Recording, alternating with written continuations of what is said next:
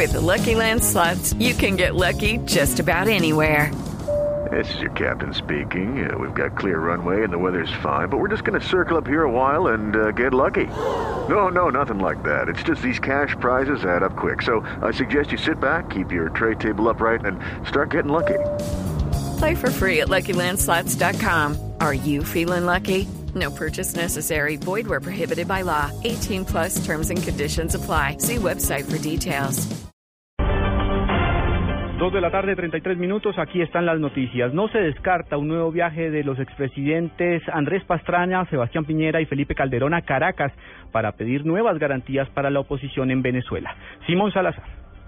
Fuentes cercanas al expresidente Andrés Pastrana aseguraron a Blue Radio que el exmandatario no descarta volver a Venezuela para visitar a los líderes de la oposición ante la crisis desatada por las denuncias de violaciones de derechos humanos a quienes no apoyan los ideales del presidente Nicolás Maduro. La ex candidata del Partido Conservador Marta Lucía Ramírez por su parte aseguró que la próxima semana el expresidente Pastrana se sumará a la petición de medidas cautelares para los dirigentes de la oposición ante la Organización de Estados Americanos OEA entrante, el lunes o martes a más tardar, el expresidente Andrés Pastrana y muy posiblemente el expresidente de Chile, Sebastián Piñera, van a estar presentando un escrito en la OEA coadyuvando esta solicitud nuestra. Queremos que haya medidas cautelares. Simón Salazar, Blue Radio.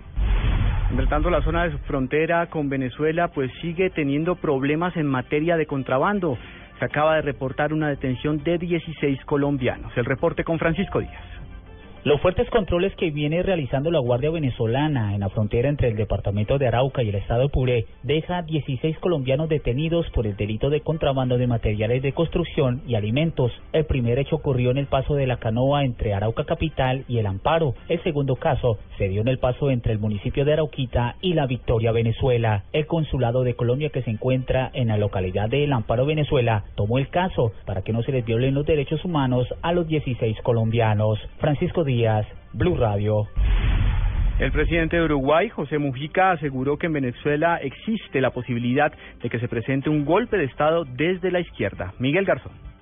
El mandatario afirmó que el problema que puede tener Venezuela es que un día podría enfrentar un golpe de Estado por parte de militares de izquierda, lo que significaría un grave error.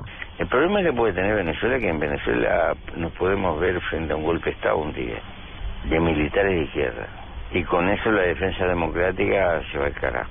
Sería un gravísimo sería un gravísimo error de que se salieran de, de la Constitución. Mujica, que el próximo domingo cederá el cargo al ya presidente electo del país, Tabaré Vázquez, ve paradójico que ahora se está por arreglar definitivamente el incendio que existe en Colombia y simultáneamente se produzca otro incendio en Venezuela.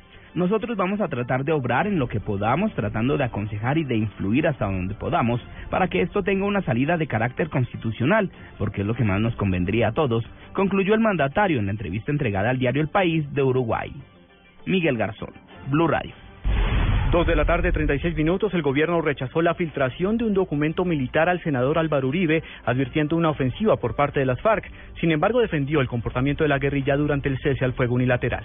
Silvia Patiño. El Gobierno Nacional calificó de lamentable la publicación de este documento del Comando de Operaciones del Ejército por parte del senador Álvaro Uribe. El ministro del Interior, Juan Fernando Cristo, desde el Departamento del Meta, aseguró que es lamentable que el expresidente siga acudiendo a este tipo de prácticas. Yo creo que no es la manera de oponerse a un proceso de paz. Yo creo que no es una manera leal con el país y con los colombianos estar utilizando información de esta naturaleza, además para tergiversarla. El, senador Uribe se equivoca al, utilizar este tipo de, de, prácticas y de mecanismos para desacreditar la paz que queremos todos los colombianos. Cristo insistió en que las FARC han venido respetando la tregua unilateral que fue decretada desde diciembre y reiteró el compromiso del gobierno con los diálogos de paz. Silvia Patiño, Blue Radio. Se acaban de conocer nuevos detalles de la reunión que sostendrán en las próximas horas la Delegación de Paz de las FARC y el secretario de Naciones Unidas, Kofi Annan. El Hotel Nacional será el escenario donde se reunirán precisamente para darle un impulso a las negociaciones de paz. Será clave la presencia del exsecretario de las Naciones Unidas. Eh, la revelación la ha hecho la guerrilla de las FARC a través de su cuenta en Twitter. Entre tanto, el ministro de Justicia desmintió un comunicado de la guerrilla sobre la muerte de un guerrillero de las FARC en una cárcel del país, esto por no prestarle una oportuna atención en materia de salud. La noticia en Villavicencio con Carlos Andrés Pérez.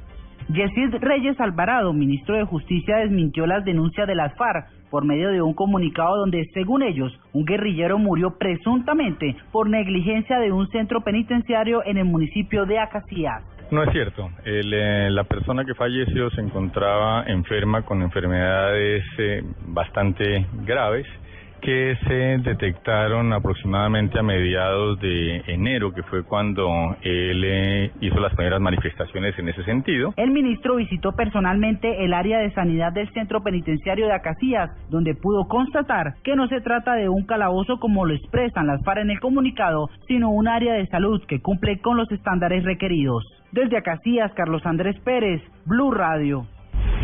En información política, el Pueblo Democrático asegura que el Congreso parece cada vez más una notaría del gobierno, porque no hay un control ni debate de los proyectos que se presentan por parte del Ejecutivo. Diego Monroy.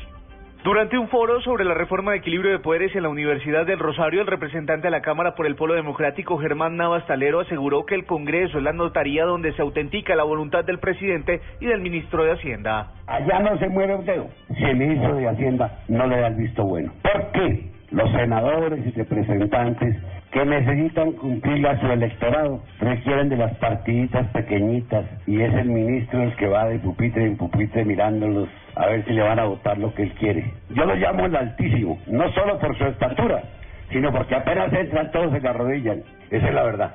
Navas dijo que el Congreso no vota si no obedece cómo votar. Diego Fernando Monroy, Blue Radio.